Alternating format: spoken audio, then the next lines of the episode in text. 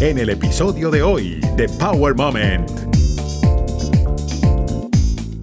Y yo creo que la actitud, o sea, si te pones a quejar, a quejar, no vas a llegar a ningún lado. Lo primero que tienes que hacer es, yo lo voy a lograr, lo voy a hacer y, y me voy a reunir con gente eh, que, son, que tienen mente positiva y que me van a levantar y seguir adelante. Si te pones a tratar mal a tu equipo, te va a ir súper mal. Yo voy a hablar de mi experiencia propia, ¿no? Me estoy quejando que no puedo, que si esto, que lo otro, no me sale nada bien. Cuando pienso positivo y estoy un poco calmado, me salen las cosas muchísimo mejor.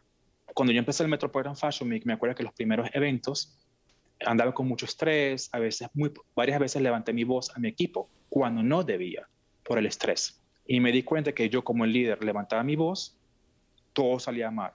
Pero cuando yo respondía con una manera respetuosa y con mucha más calma, todo nos salía mucho mejor. Esa es una de las cosas que yo aprendí. Estás escuchando Power Moment con Paula Lamas. El ser humano tiene una capacidad de resiliencia infinita y así lo demuestra la historia de un hombre que sacó todo el dinero que tenía en su cuenta bancaria, 200 dólares, para comenzar a construir su imperio. O como él mismo nos cuenta, su castillo en el mundo de la moda. Eduardo Kawam es un inmigrante de raíces griegas, sirias y venezolanas. Fundó el Metropolitan Fashion Week en Seattle, Los Ángeles, Palm Spring y Las Vegas. Pero hoy por hoy fue proclamado un día nacional en su nombre. Eduardo nos habló de cómo el respeto es la base del éxito, de una mala experiencia y cómo un encuentro fortuito lo inspiró para salir adelante. También nos reveló lo que aprendió trabajando con superestrellas de Hollywood y de su perspectiva para continuar hacia adelante. Eduardo Kawam no solo dirige y produce una maquinaria en la industria de la moda para entretener, también es capaz de recaudar millones de dólares para los más necesitados. Los invito a disfrutar este Power Moment con Eduardo Kawam, donde también hablaremos de moda. Eduardo, ¿Cómo comienzas a relacionarte o a involucrarte de alguna manera con el mundo de la moda? Cuando yo era niño yo tenía, quería ser diseñador de modas o piloto, pero nunca tuve la oportunidad de estudiar aviación o diseño de modas. Cuando llegué a los Estados Unidos en el 94, eh, tuve la oportunidad de empezar a trabajar como asistente y luego como productor en en el mundo de Hollywood, produciendo y dirigiendo eventos, no de moda, sino cosas de Hollywood, entre ellas como movie premieres. Cuando sacan una película, pues yo tenía la oportunidad de producir esta, la, fiesta de release party. Después de 10 años, en el 2005, cuando yo tenía todos los papeles en orden como inmigrante, eh, cuenta bancaria, un apartamento, llegó una persona con mucho celo y mucho odio, que esta persona me dijo, no le gustó la idea de saber de que yo soy latino, hijo de árabe. Esta persona me dijo, voy a hacer todo en mi poder para sacarte de este país. Obviamente la historia es un poco larga, pero la estoy poniendo bien pequeña. Este señor hizo todo lo que pudo para sacarme del país y después de tres años de tanta lucha y miseria, perdí todos los papeles, los papeles como inmigrante, como residente, cuenta bancaria. El día que yo decidí irme del país, dije voy a cruzar la, cruzar la frontera, me voy a ir a Canadá, a menos que Dios me dé una señal. No, eso fue lo que les comenté yo a mis amigos. Ese día yo fui al gimnasio en la mañana, estaba yo quejándome mientras hacía ejercicio. De repente escucho que una persona que estaba cerca de mí haciendo ejercicio, escuchando música con alto volumen.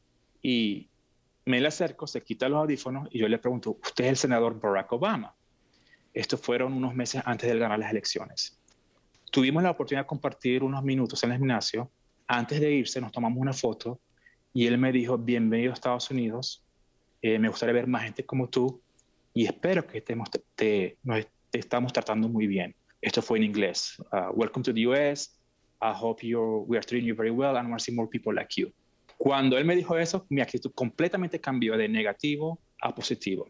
Dije, bueno, aquí me voy a quedar yo y voy a luchar y voy a triunfar. Entonces solamente tenía, tenía en ese momento 200 dólares.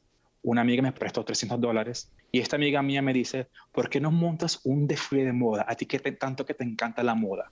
Y yo le digo, fue aquí en Seattle. Bueno, vamos a ver. Montamos un evento pequeño, un desfile de moda, con mi experiencia de producción.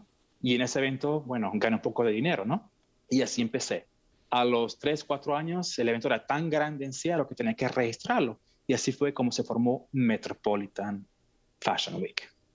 Es una historia fascinante porque tiene diferentes tópicos y voy a ir uno por uno. El primero es que te convertiste en inmigrante, siendo hijo de inmigrantes. ¿Cuáles fueron tus obstáculos una vez que llegaste y te convertiste en inmigrante? En Estados Unidos, bueno, yo nací en Venezuela, mis padres son de Siria, mi mamá viene de descendencia armenia griega. En Venezuela como inmigrante, bueno, chévere, yo la pasé súper chévere. Yo hablando árabe y español, imagínate, qué bendición al llegar yo a Estados Unidos, el hecho de hablar español y árabe a mí me abrió las puertas. A mí me fue muy bien, no, no me puedo quejar. Estoy muy bien bendecido. Fue solamente esta experiencia con este señor racista que no le gustó la idea de ver a un extranjero triunfar. Esa fue la parte más difícil, que me trajo hacia el piso. Pues.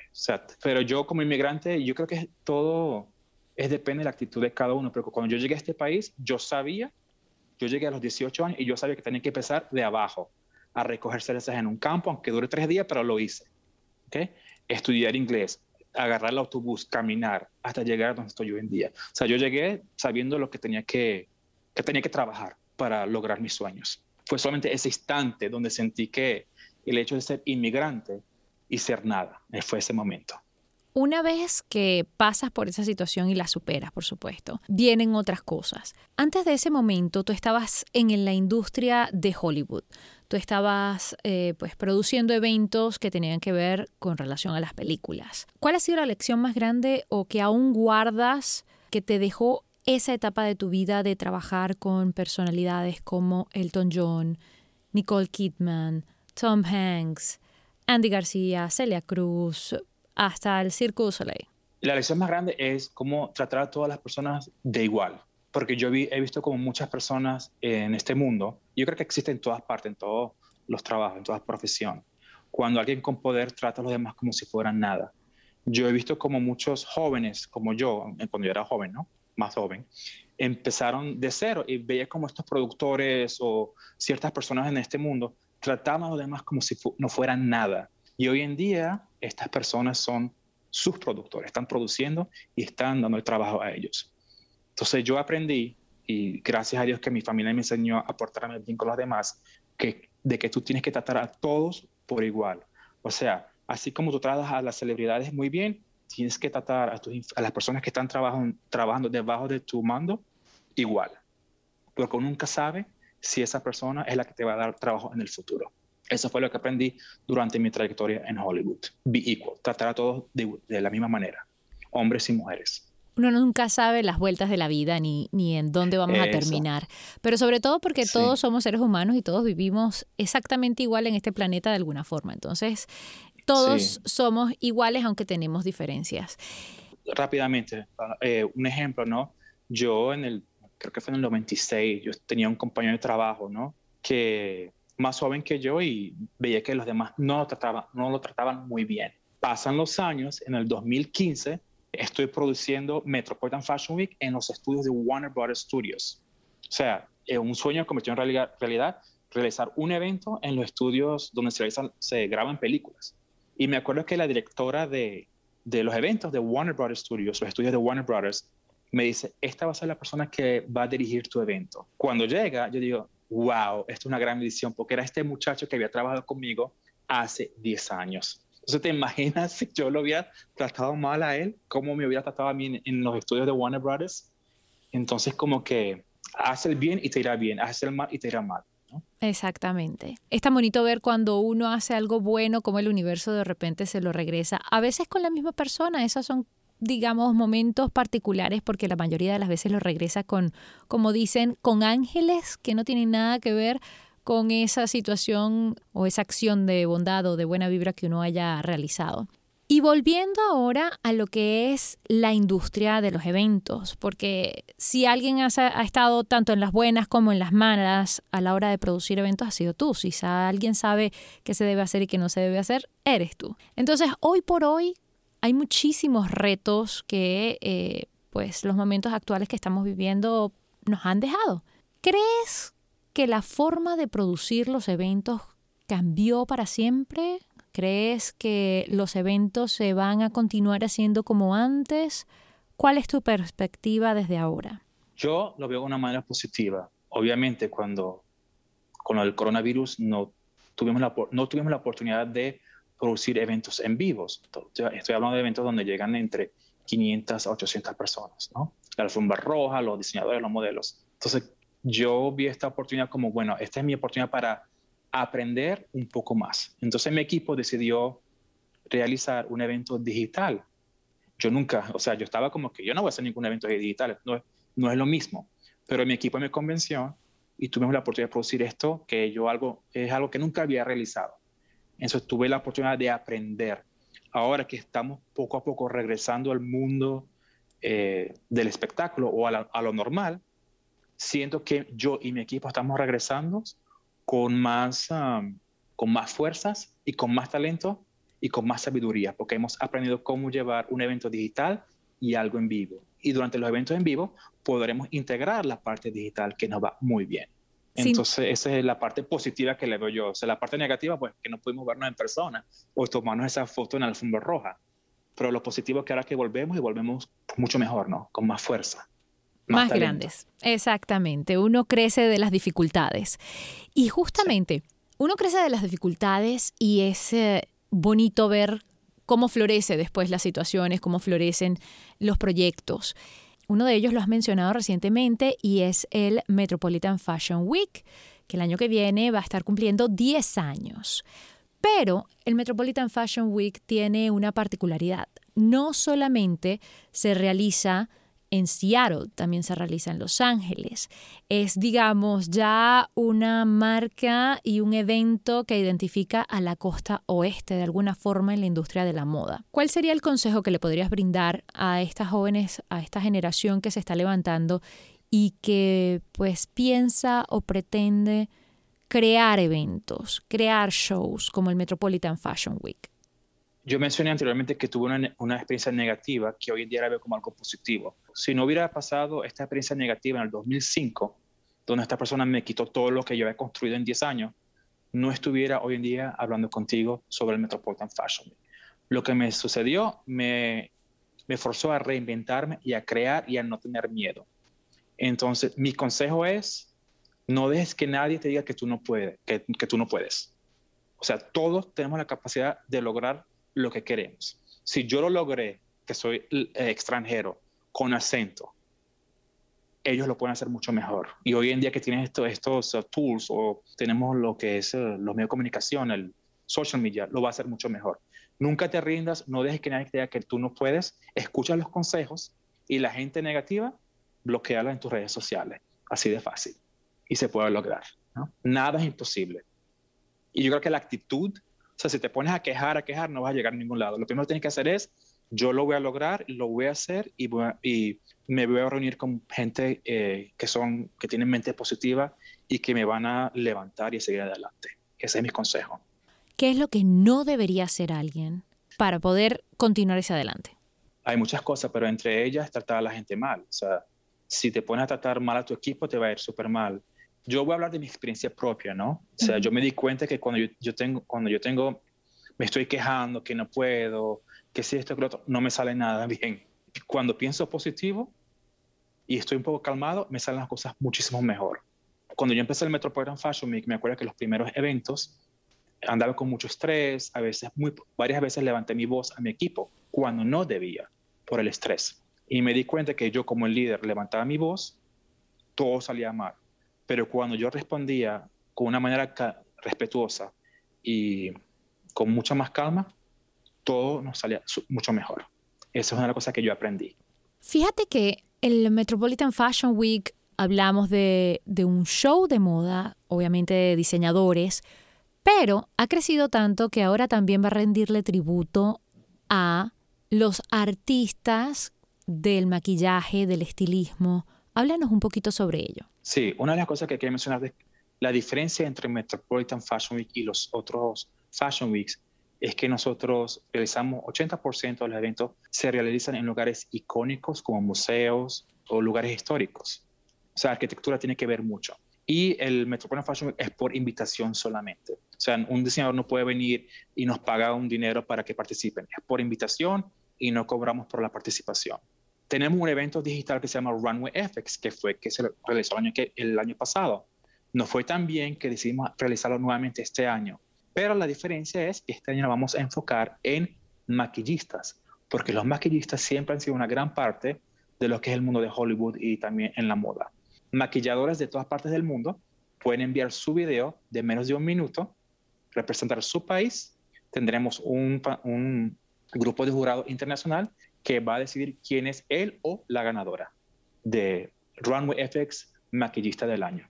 Que algo que quería agregar del Metropolitan Fashion Week es que Metropolitan Fashion Week es el único Fashion Week hasta el momento donde no solamente tiene diseñadores de moda, sino también costume designers, que son diseñadores que diseñan trajes para películas de televisión, que no son necesariamente eh, aquellos que diseñan trajes para ropa que nos ponemos eh, día a día.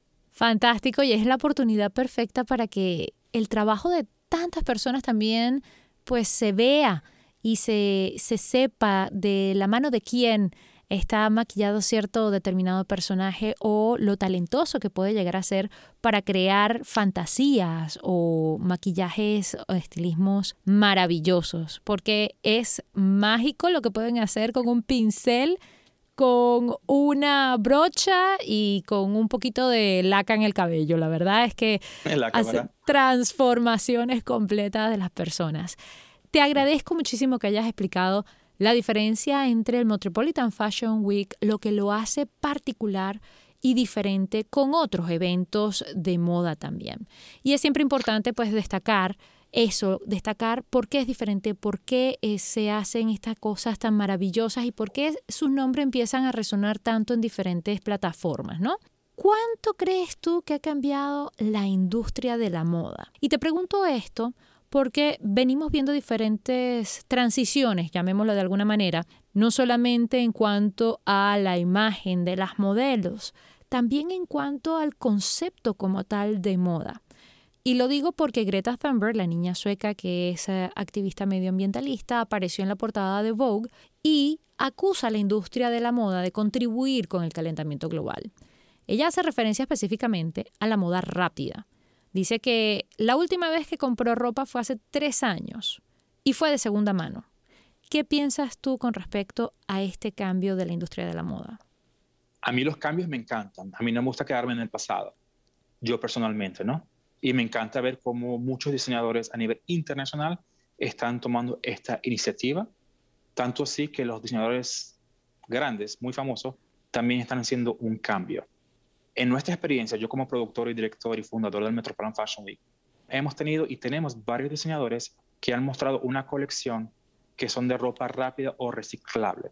Obviamente la invitación se hace cuando vemos que tienen el wow factor. Un ejemplo, un diseñador mexicano que vive en Los Ángeles y Noé Vargas, que estará presentando su trabajo de fantasía.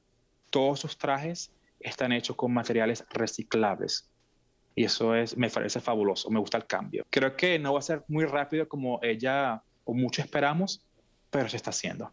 ¿Crees que se va a poner de moda cada vez más esto de usar ropa de segunda mano?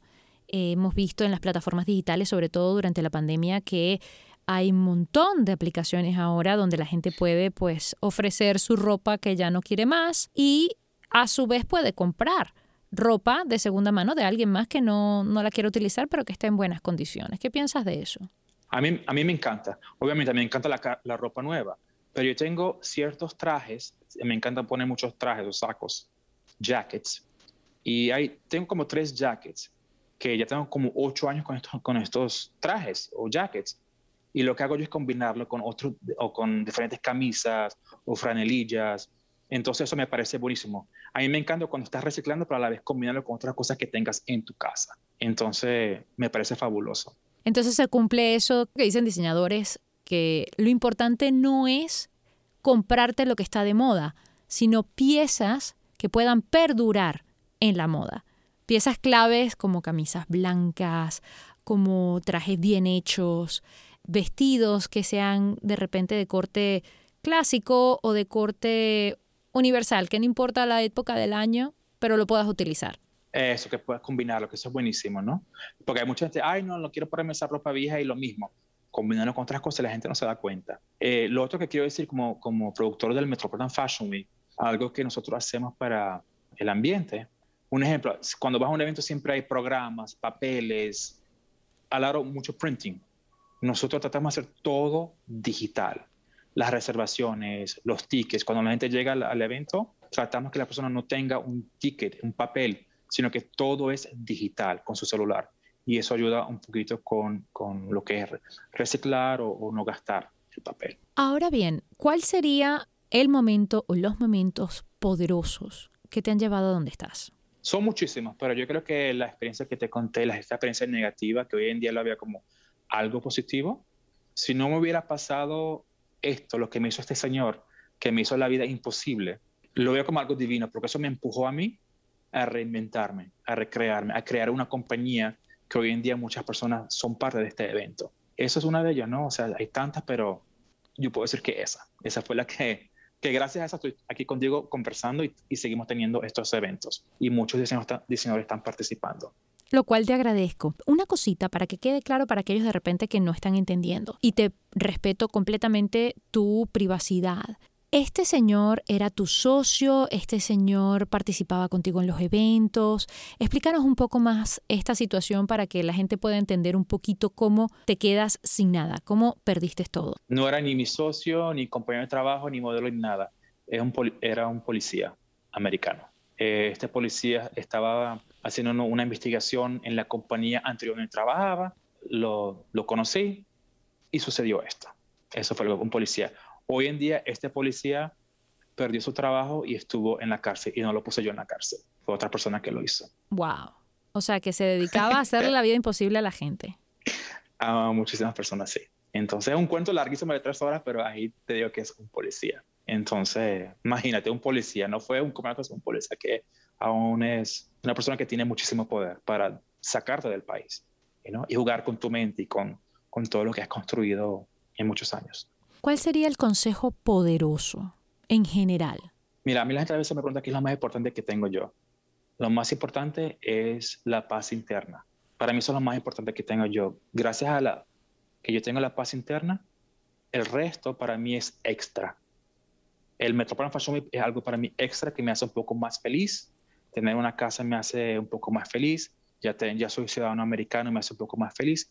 Pero lo más importante es la paz interna y eso se logra por medio de perdonar a aquellas personas que te han hecho mal y te hacen sufrir todos los días. Para mí eso es más importante, la paz interna y perdonar a aquellas personas que te han hecho el mal y te traen malos recuerdos. Hay un dicho que yo he aprendido con la vida y que me encanta y lo voy a compartir contigo porque creo que eres un digno representante de él. Dicen que las piedras que te lance tu enemigo, aprovecha, púlelas y ponlas juntas, porque cada vez que te lance una piedra, más alto vas a construir tu edificio.